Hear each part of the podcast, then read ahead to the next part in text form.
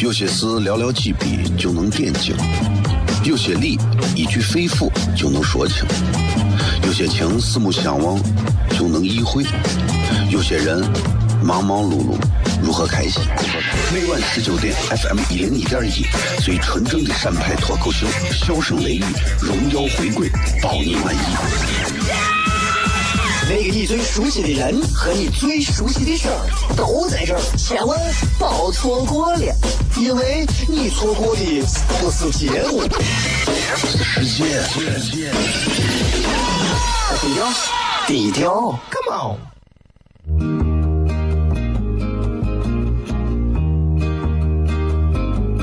我的爸爸是个伟大的人，因为他能给别人去欢乐。每晚十九点，他和他的笑声人，都会让你开心。记得听哟，小孩子从不撒谎，因为我才两岁。哈哈哈，笑死我了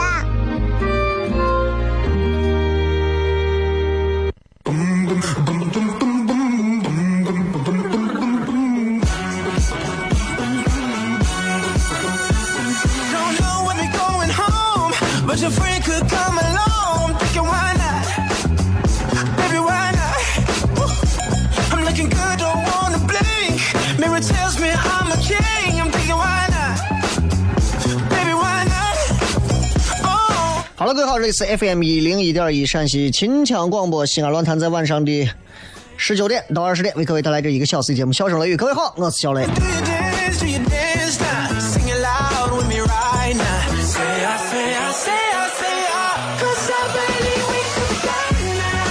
啊，一天一天，日子飞快。你看，这离春节没有几天了吧？很多朋友应该已经做好了要欢度春节的准备了。啊，其实你做好做不好，二十四小时之后，二十四小时之后，二十四小时之后，二十四小时之后，反正总会到的。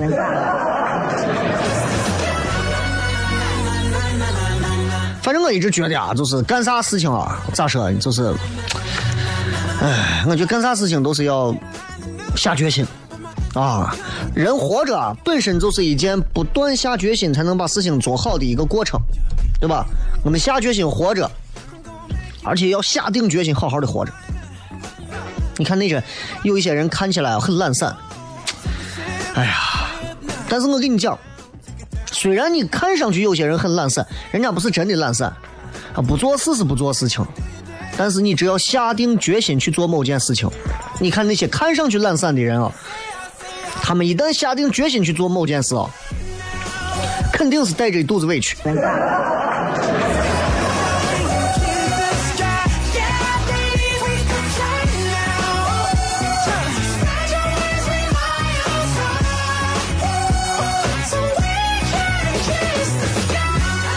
哎呀，这今天是礼拜四啊，所以在今天的节目当中呢，也是跟大家呃准备沟通一点有意思的。听咱节目的时候，没事也可以通过这个蜻蜓 FM 可以在线收听。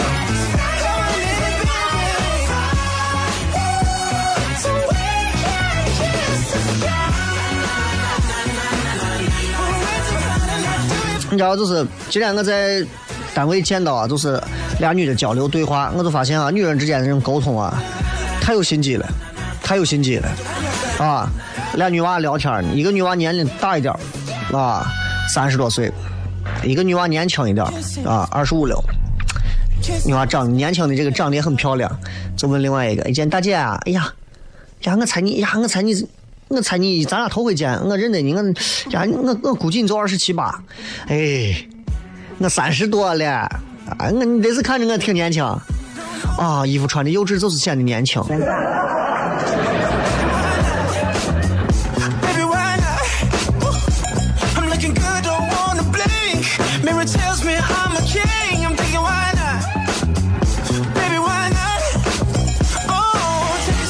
我经常在节目上说，我说其实说方言也好，说啥也好，真的容易会闹一些误会。所以到任何一个地方啊，稍微懂两句他们当地的方言，其实不会闹太多的笑话。否则的话，你总会引发一些不必要的问题。哪一个伙计，南方口音啊，张口闭口说话就是这个舌头前半部分在用功。你比方你给他说，哎，这个东西是是是不是你的？正常人一说话是的，啊，是的呀，是吧？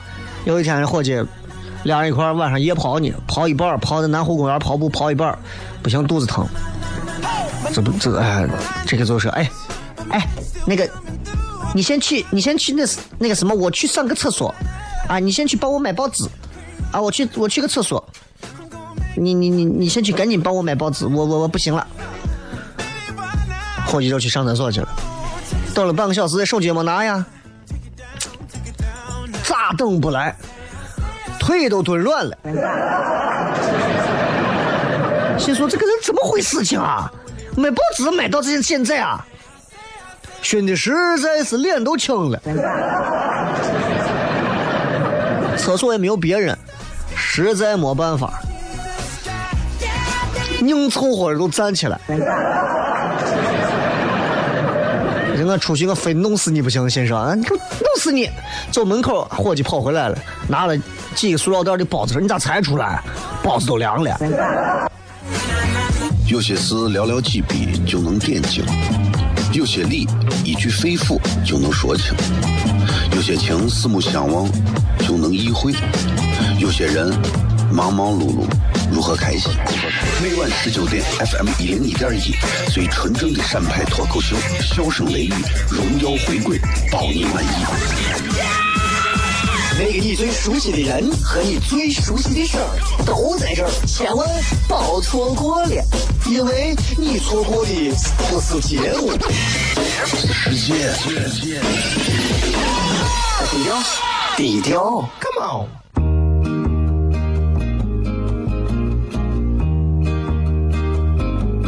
我的爸爸是个伟大的人，因为他能给别人带去欢乐。每晚十九点，他和他的笑声人，都会让你开心。记得听哟，小孩子从不撒谎，因为我才两岁。哈哈哈，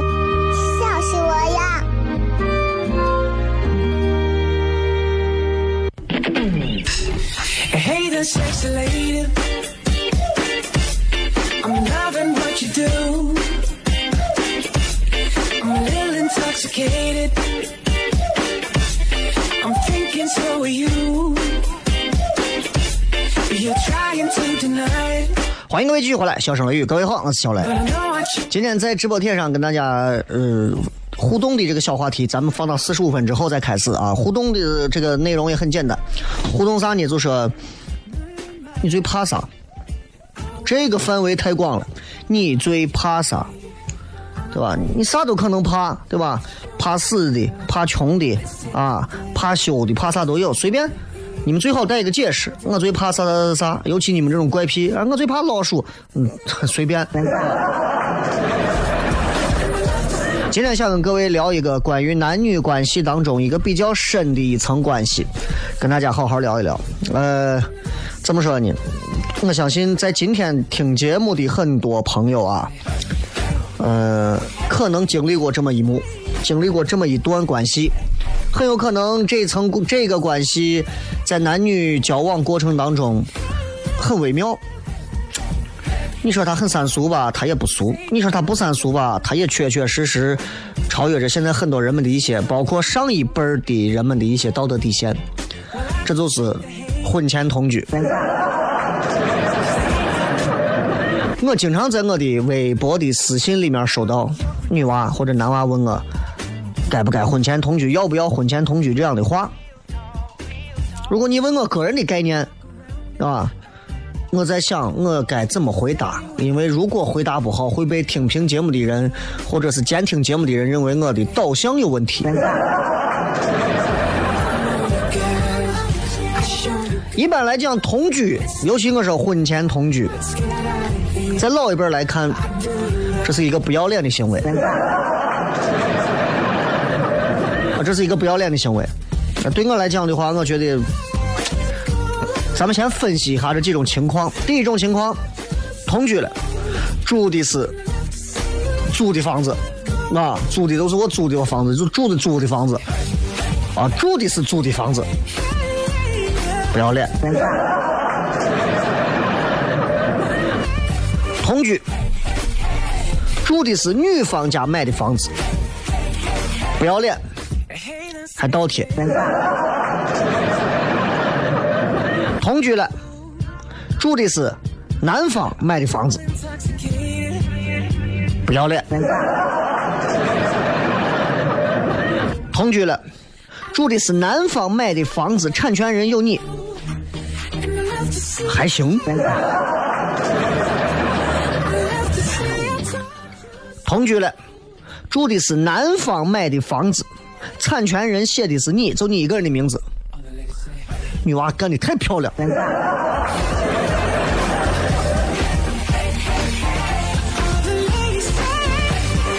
哼 我相信今天听节目的有不少可能正处在婚前同居阶段的一些男女啊，你们听到这个，你们自己想一想啊，倒不用，倒不是说我说这个就是咋样的，就现在从开玩笑，从一个侧面上确实反映了某些东西。其实就当代社会来讲的话，我觉得这不叫不叫问题，这根本算不上社会问题。啊，夜话节目主持人应该已经接到太多这样的矛盾的问题了。毕竟嘛，两个人感情对吧，到了某个阶段，可能都会走到这一步。毕竟不是因为在性一起的，对吧？是因为情在一起的，对吧？我觉得这一点，没有一个人婚前同居是为了说两个人就是为了上床。所以没有必要在婚前同居这个问题上过于给自己施加压力。但是，不管男人女人，一定要懂得保护自己。啊，安全很重要，这是婚前同居最大的一个赌注上的一个不好的事情。所以，其实我说心里话，如果你们问我对于婚前同居咋看，我是站在支持一方的啊，我是站在支持一方的。只要两个人是奔着结婚去的，同居很正常嘛，对吧？哎，我准备买这个车之前。试驾一下有问题吗？对吧？那只有两个人真正在一起生活，才能更加深入了解真实的对方，他的优缺点，还有生活习惯。老一辈的一说，长辈们一说，年龄大一点的一说，哎，你们这婚前同居这男娃女娃现在都不要脸。你们想想他们这一代的婚姻，你们不要说你们父母过的就一定就多好，未必。他们这一代的婚姻，可能就上一代的婚姻，尤其对于这个婚前同居，可能持非常非常激烈的这种反对观点的。他们其实，他们这一代人的婚姻有幸福的，但是未必每一个都很幸福。但他们更懂得容忍、包容和迁就，这是这是这是这是人家老一辈人家就是有这样的优点，你没有办法比。现在年轻娃们离离走离。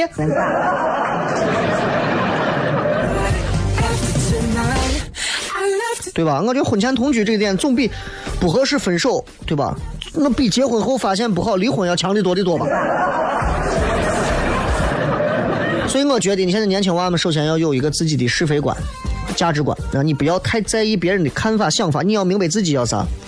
你不可能做到所有人都满意，对吧？所以不要说要脸不要脸，不是不要脸，这个东西我觉得。首先，婚前同居这个事情，它不是个丢人的事情，我们要明白吧，对吧？这这个年代来看这件事情，现代社会里头，这我觉得这是个比较正常的一个男女关系。所以，今天想跟大家就聊一聊这个啊。首先，我们我觉得先先先先铺垫这么几句话吧，就是不要没有必要拿上一代人的价值观来烦自己啊，但是你也不要忽视这种价值观念的存在。两个人的感情最后修成正果，婚前同居的岁月就是见证。两个人最后分道扬镳，婚前同居那就成了一段非常隐，哎呀，非常隐色的一段往事了。永远要明白一点，就是婚前同居它是一个风险品，不同的结果它就会有不同的意义。你回想我七百个前女友。所以，男女朋友在面对婚前同居这个问题上，我希望各位最好像对待婚姻一样慎重。哎，我们决定反正要结婚了，那不妨是这吧？反正咱半年后就决定结婚了，基本上我就你，你就我了，那就同居一下也未尝不可。两个人认识一个礼拜了，我们住在一起，我们我们就想在一起。我可能就是两个婚前就用下半身思考自己婚姻一生的两个两个两个人形动物吧。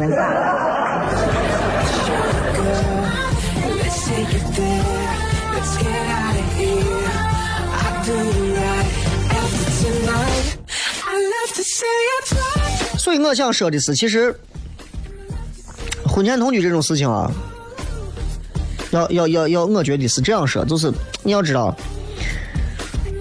大多数情况下，一般能提出所谓同居的呀，多半都是男的。你很少见哪个女娃说：“咱俩同居吧。”哎，有这样的女娃，你介绍给我认识一下，我我见识一下，对吧？慎重啊！我虽然站在支持一方，仍然是慎重。为啥这么说呢？就是大多数是男娃提出来的，是吧？可能先约你看电影的可能是他，提出要跟你在一块的也可能是他。顺理成章，你们、你们、你们、你们一步一步、一垒一垒、一垒一垒的都是他，不奇怪，最后提出同居的也是他，对吧？而且很多男娃啊，有不少男娃有这样的一些，一说一说，哎，女娃说，咱俩挺好的，为啥非要住到一起？这样我们能多些时间在一块儿啊，我们能多些机会了解呀、最主要的是彼此可以多磨合一下呀，看一看能不能接纳对方的性格，还有平时的生活习惯呀，有利于将来的婚姻生活啊。美其名曰试婚，扯淡。不少所谓的打着这种旗号的所谓的试婚，真相这是一个混淆视听的偷换概念的本质。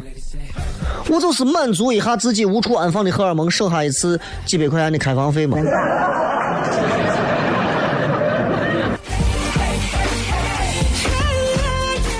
举个简单例子，啊，呃，咱身边都有这样的例子，我就不用举具体是谁的同学谁的啥了。大四的一个女娃，啊，认识个男朋友，男朋友比她大个三四岁，谈了几个月，四五个月，然后男朋友就各种理由说，就怂恿说咱搬一块儿同居。开始不同意，后来拗不过，再加上女娃是个外地的，不是本不是西安本地的，最后说毕业要搬出宿舍，你要再租房子很贵，就同意了。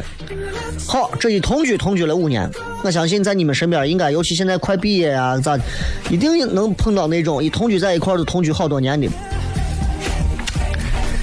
然后女娃意思就是，男朋友本来说等毕业之后就结婚的，但是每回说啥时候结婚，男娃就开始敷衍，一拖再拖，一拖再拖，一拖再拖，拖到最后一一一眼两条红线。同居五年了，这一下好了，意外怀孕怎么办？男朋友年龄，父母，男朋友你想年龄比他大，毕业都几年了，这都，毕业完了之后过了四五年了，男朋友比他大个四三四岁，盼着抱孙子，好，结婚日程，分歧出现了，各位，你们很多女娃听好，这分歧都出现了，呃，这女娃的爸妈就觉得，不管咋说，我自家的闺女儿最好的年龄跟了你们男你们儿子了。你不说八抬大轿，起码明媒正娶，婚礼得办个像模像样吧？酒店摆个几十桌，很正常吧？对吧？太正常不过的要求，男方拒绝了，男方家里拒绝了，为啥？男方家里拒绝，说的话不好听啊，咋说的？跟我儿子住了这么多年，还能照个新媳妇的标准吗？领个证意思一下就对了，对吧？男娃这个时候也怂了，完全就是一副我妈说啥就是啥。就凭这么一件事情，很多女娃们，你们谈恋爱也好，咋也好，到婚前同居这一步，还有一同居真的同居好几年的，你们要好好想一想。咱们接着广告回来之后继续笑声雷雨。有些事寥寥几笔就能点睛，有些理一句肺腑就能说清，有些情四目相望就能意会，有些人忙忙碌碌如何开心？每晚十九点，FM 一零一点一，最纯正的陕派脱口秀，笑声雷雨，荣耀回归，包你满意。那个你最熟悉的人和你最熟悉的事儿都在这儿，千万别错过了，因为你错过的不是节目，世界。低调，低调，Come on。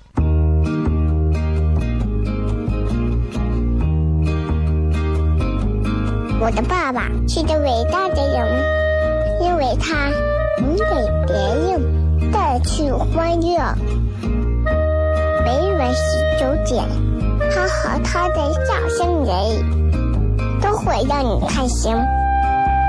记得听哟，小孩子从不撒谎，因为我才两岁。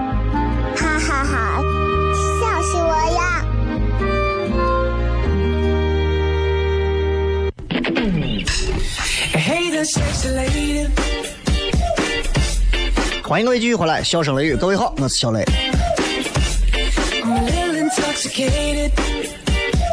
刚才我们聊一聊关于婚前同居这样一个话题。今天这这个话题，其实我觉得咱们轻松的聊，咱们不用聊那么沉重啊。有些男女可能就觉得同居同到最后，你看很多城中村里头住的我男男女女，我感觉都挺恩爱的。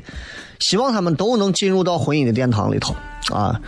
嗯，刚我说有个女娃就是这嘛，到了大四，完了毕业，完了出来之后跟男朋友这一下两下三下四下的，最后弄完你想，到结婚了。是怀孕了，完了，男朋友这边家里觉得你跟我这都这么长时间了，这还还你还准备还办啥？两个人差不多得了，都比较熟悉。好，这一下之后，行了，对吧？就各种就叫不上价了。那你还能说啥？对吧？你这你这叫不上价了，然后，唉，反正最后也该生娃了嘛，婚也结了嘛，啊，领证也不到一年，最后反正出现的问题就是好像好像是男朋友也有出轨啊，咋的，忍无可忍，最后离婚了，七年。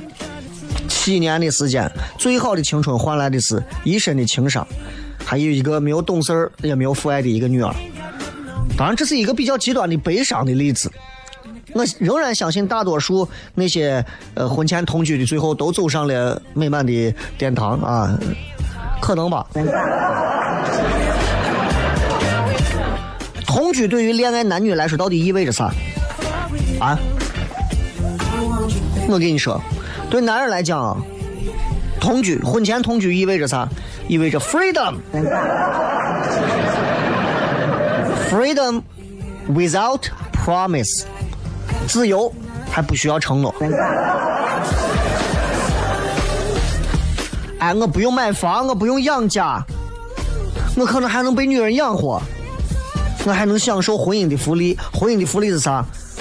那女朋友可以随时满足我。各方的需求，还不用承担婚姻里头我不用承担的责任。我举个例子，我跟我媳妇今天吵架，媳妇转头走了，我还得找啊，我不知道法律上有责任啊。哎，我同居女友，我说心里话，脾气大了，走嘛，你走嘛，我负这责任干啥呀？我才不负这责任，随便。主要是你猪又不是拿刀架你脖子上，就这么个道理。所以，对男人来讲，没有一个男人不希望当他们婚前同居开始的时候，他们的期限缩短，都希望婚前同居的期限无限的延长，越长越好。为啥？我也不用挣钱，是没有压力呀，家里还有个免费女人。那对女人来讲呢？那就是除了没有一纸结婚证之外，该像媳妇儿样子的事情，该做的都做。对吧？男朋友对自己的称呼也就是变了嘛。很多大学刚毕业出来的啊，我以前刚毕业出来的时候，那会儿因为我是在西安，我也牵扯不到同居，而且关键我我穷，我也没钱租房子。完了，就很多男娃就喜欢把自己女朋友改名，就不叫亲爱的了，直接改口老婆。老婆今天干嘛？老婆今天干？我给你们讲啊，你们千万不要有这个瘾，千万不要有这个没事把自己女朋友叫老婆的瘾。等你们结婚之后，你们根本叫不出口。当面表老婆老婆，我跟你说，谈恋爱的，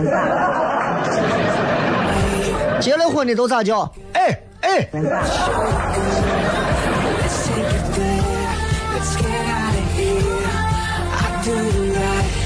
所以对于女人来讲，希望早日结束这种同居关系，登记结婚，不然的话，女娃的心中一直是一边期望一边失望，无限循环，很煎熬。但是你要知道，不管男人怎么样去把这个同居这个事情装点的再美好，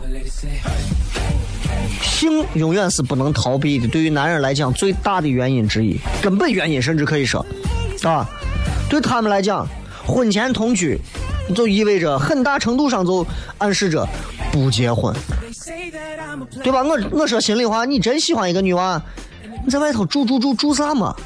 赶紧想办法啊！你你砸锅卖铁先娶回家里，这是正儿八经过日子的节奏和对女娃最尊重的一个态度。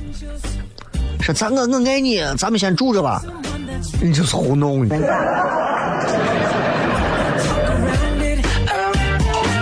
哎，如果说当初对吧？如果说当初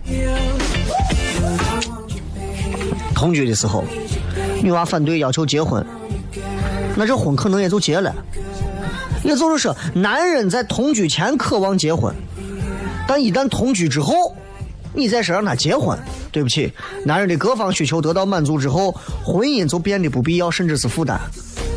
没有一个男人正儿八经，没有一个男人正儿八经会享受在现如今绝对意义上的婚姻当中。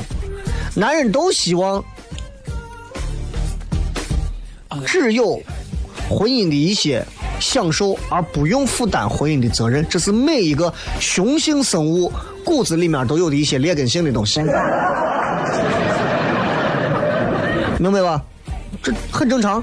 但是，大多数的男人因为他们的教养，因为他们的家庭环境，因为他们所受的教育和很多的个人质素，导致他们自己其实是可以做到，即便我有这些想法，但是我能学会克制，我能懂得控制自己啊。所以，这就是所谓的好男人、坏男人，对吧？就是好男人、坏男人。说白了，都是一种，都是狗，但是一种狗知道吃完骨头之后吐掉外头，然后回到家；有一种狗在外头浪。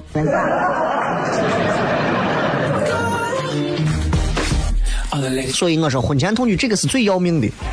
换句话说，同居的最大风险就是，它会让人失去结婚的欲望。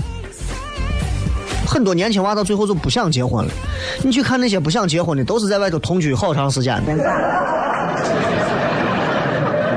你问一个女娃，女娃抽叼根烟，细细长的女士烟，唉，我早都看开了。我觉得结婚没有啥意思，怎么回事了？结婚有啥好的吗？那你同居干啥？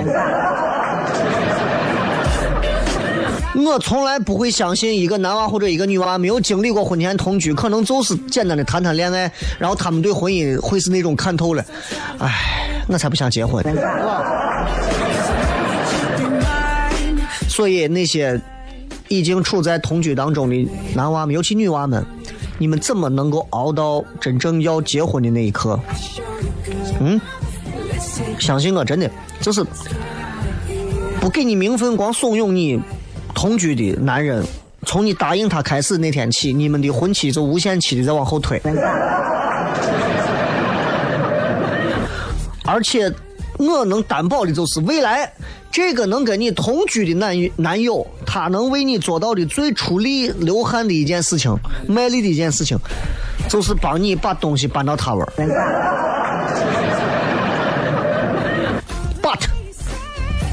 But，But，但是。等你们两个人分手的时候，或者当你要分开的时候、离开的时候，他未必就负责帮你搬了。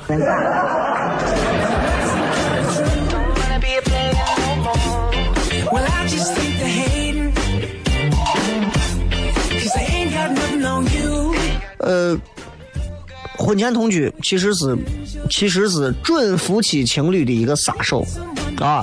虽然说婚前同居，我刚也说了。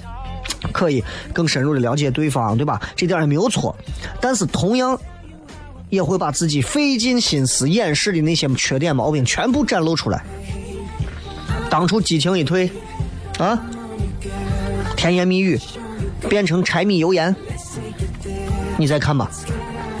不要说结婚，这个时候的结婚的这个一纸这个这个婚婚书就显得很重要了。你想退退不了，要离婚，那离婚你要承担的东西就多了，就能绑着你要学会去适应结婚的婚姻生活。可是同居就不用啊，对吧？同居还需要这些吗？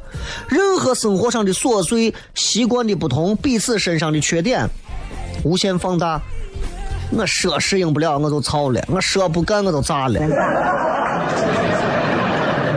早晚有一天矛盾一爆发，你再看，男娃平时一天到晚穿的跟人儿一样，同居的时候回去，你看女娃再不给收拾，男娃再一懒，两个人这家里头就是猪圈，对吧？虽然说这个问题在婚姻里头也有，我媳妇整天说你一天就是工作工作，上节目上节目，回家你也弄一下家务。我今儿说让你洗碗，你拖两天都不记得洗碗。但这个跟同居是绝对不同的两个概念。同居也是这样，女娃说你洗碗两天不洗碗，好。夫妻关系，先说夫妻关系，夫妻关系之间彼此他有他有他有道德法律各方面约束啊。我要承担着我在家庭成员当中的一个责任。那面对矛盾，我首先要想怎么解决，怎么面对它，对吧？就是东西坏了，我先想怎么修。这是婚姻当中，对吧？我跟我媳妇吵架，我要先想怎么样今后能不吵？为啥？那今后日子还长，我不能一刀把他捅死啊，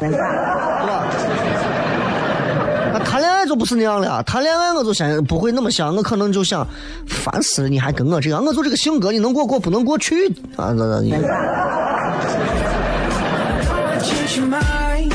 同居关系就不会了，彼此没有那么明确的责任约束。新鲜感一旦失去，第一个问题是啥？第一个时间是啥？第一件事就想他肯定不是那个对的人，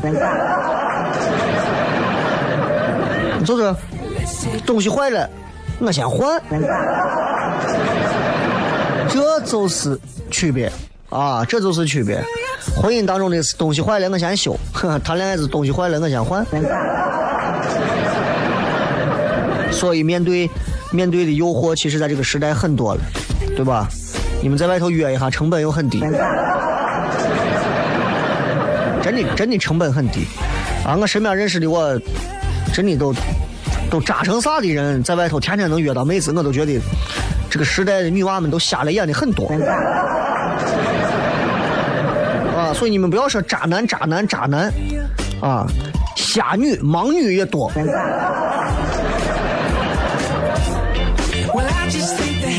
你们以为男娃出去开个好车，叫你出来喝个酒、吃个饭，哎呀，两个人就出去就约了，晚上就不回来。现在女娃随便的也不少，真的，我身边碰见好多这样散片男，真的多。我说，我觉得我作为一个射手座，对吧？我都觉得我够散了吧。跟人家一比，我都贵了。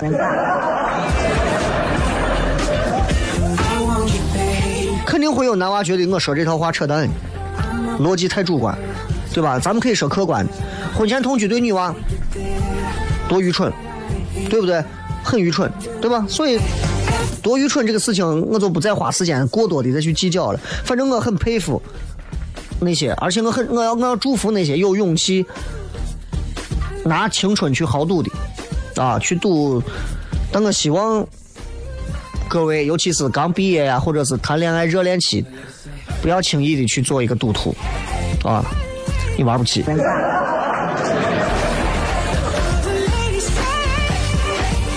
你要知道，同居之间，就再说个小细节，同居之间伴侣的这种暴力问题，比家庭暴力要大的多。所以，珍重。咱们进段广告，开始互动。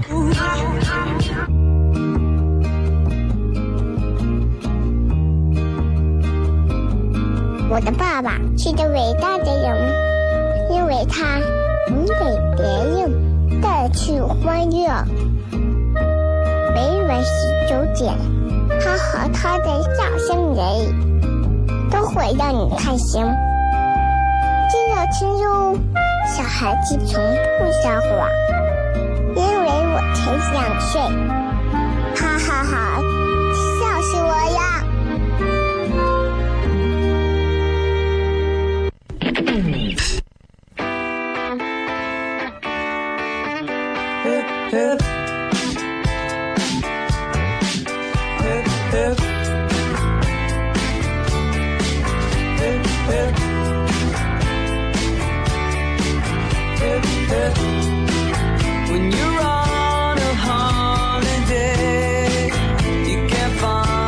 继续回来，小声雷雨，最后时间来跟各位互动一下，来说一说你最怕啥？今天我们的话题聊了聊关于婚前同居的一些一些利弊啊，也希望能够给很多正在跟这个话题有某些联系的朋友一些帮助。看一看各位发来的好玩留言啊。呃，陆小花说怕看恐怖片儿。其实某些时候，恐怖片儿对现代人来讲是一种很好的释放压力的一种过程啊。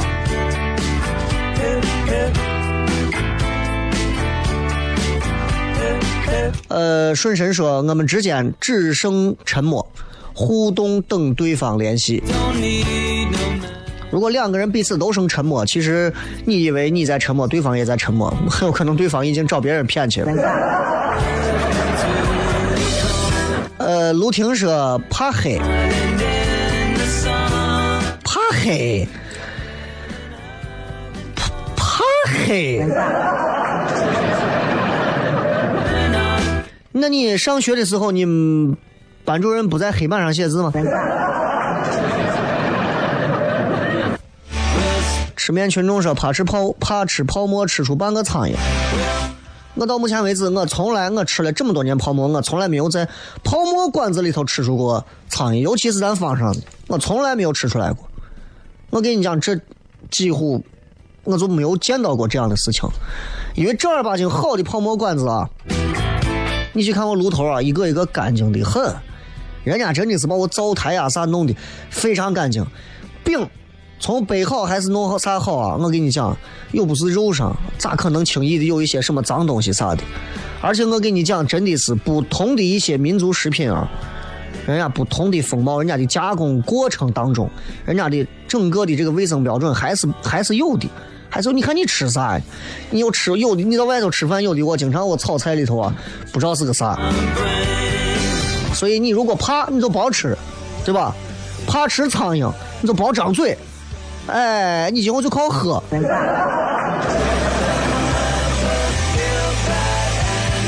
这个说最怕多年不见的老朋友相遇，没有话找话的尴尬，那就不是老朋友嘛。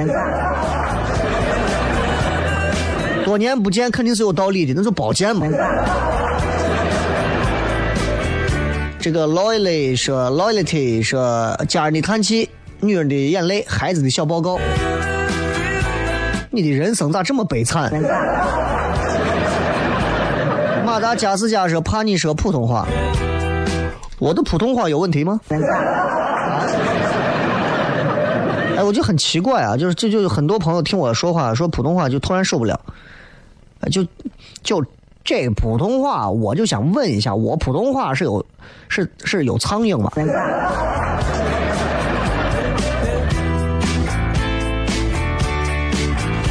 孤单说怕自己失去前进的勇气。你们一个一个的啊，这个怕怕的再抽象一点。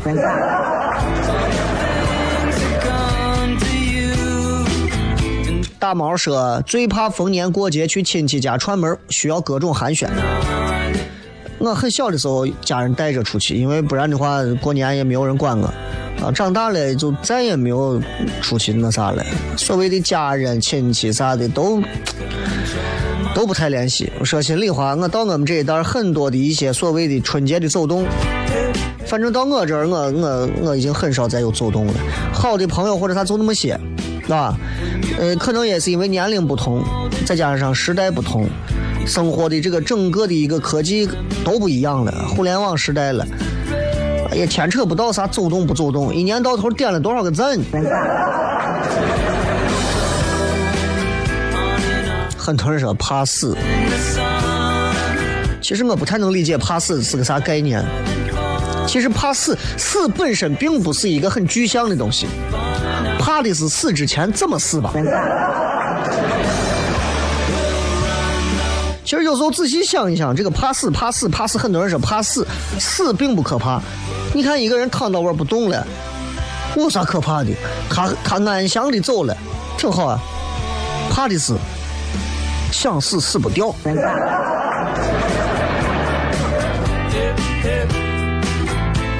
这个木木说那个，我最怕女朋友说没事，真没事。啊，你就写检查吧。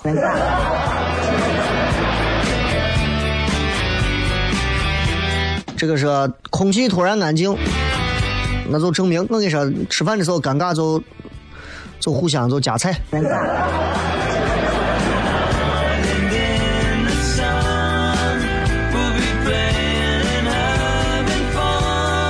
最怕小雷老师不说脱口秀了，我最怕别人叫我老师。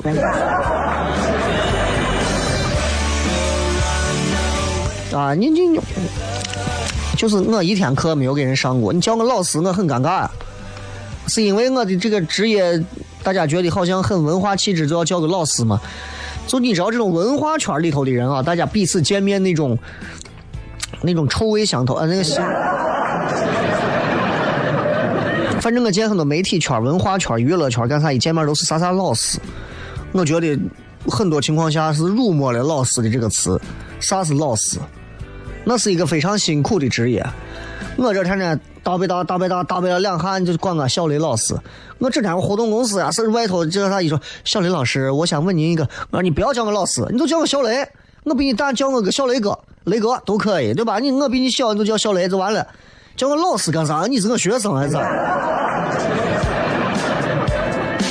就现在国人的一些这个这个对于“老师”这个词用的啊，真的是让人让我反正觉得，尤其我身边，我觉得是不太能接受。大家彼此之间那种看似尊重，其实是一种是一种玩味，一种调侃，其实不好。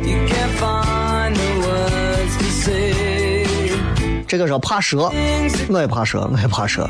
啊，我媳妇是爱蛇，我媳妇说有机会家里头养条蟒放被窝里。我说你要弄个蟒，我就从二十多楼跳下去。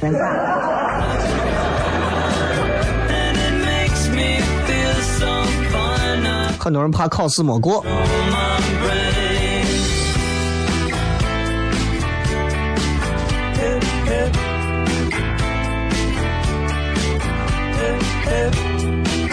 你怕啥？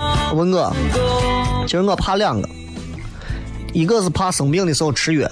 我从来任何多大的药啊，我药片啊，我都咽不下去，所以我从来不吃药。就是要么喝口服液，啊，要么就是喝那种液体的药，要么就是打针，从来不吃药片啊，美其名曰护肾。嗓子有点小，从小我我见药，我见我药片啊我有恐惧症的，我看了药我就头晕，我不吃药，啥药我都不吃，要么我打针，要么就把我弄死。再一个就是到现在为止我也不会游泳，我见水其实我是比较怕水的，见水比较怕水。以前跑到我西安周边的我水上乐园啊，出外景拍东西，我都站到水啊没到我的短裤边的时候，我已经心慌的已经不行了。所以我这人不能不能见水，害怕水，怕水啊，然后怕吃药，所以我基本上靠水是喝不下去药的。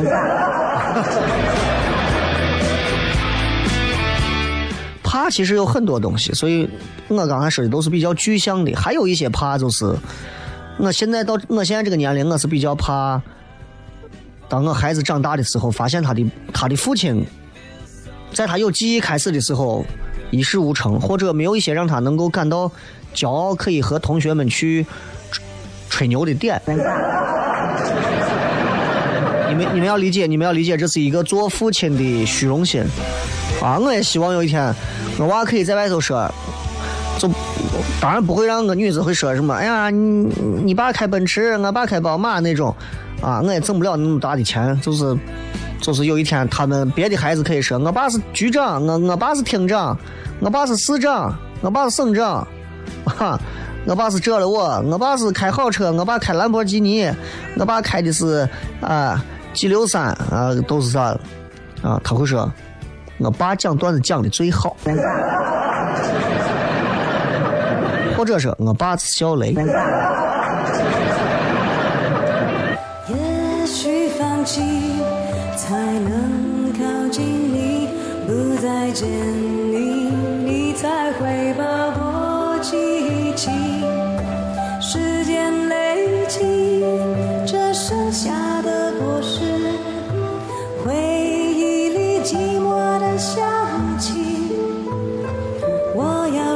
着离开你不要再想你。虽然这并不是我本意